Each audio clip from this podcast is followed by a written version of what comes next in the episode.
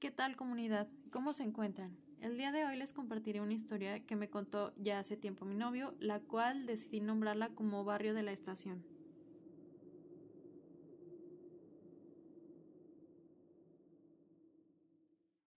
Mi nombre es Ezequiel y soy del estado de Aguascalientes. Tengo 22 años. Lo que me sucedió fue hace como cuatro años.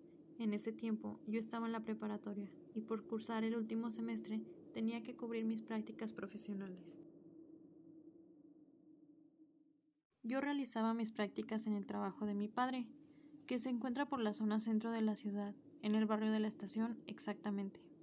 Yo iba todos los días de 3 de la tarde a 8 de la noche, y pues yo me regresaba en camión, porque mi papá salía de trabajar hasta las 10 y no quería estar tanto tiempo ahí esperándolo.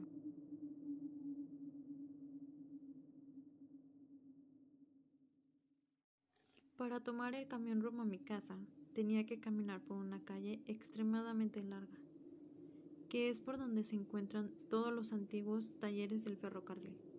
Todo ese tramo está sumamente oscuro, los postes de luz siempre estaban apagados, y ese día no fue la excepción.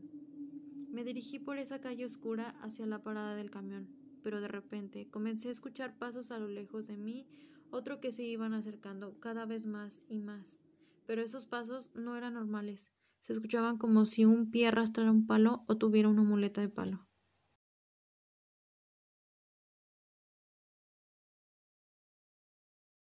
Se me hizo raro que alguien con una muleta me alcanzara el paso, pero bueno, cuando reaccioné ya estaba escuchando esos pasos justo detrás de mí.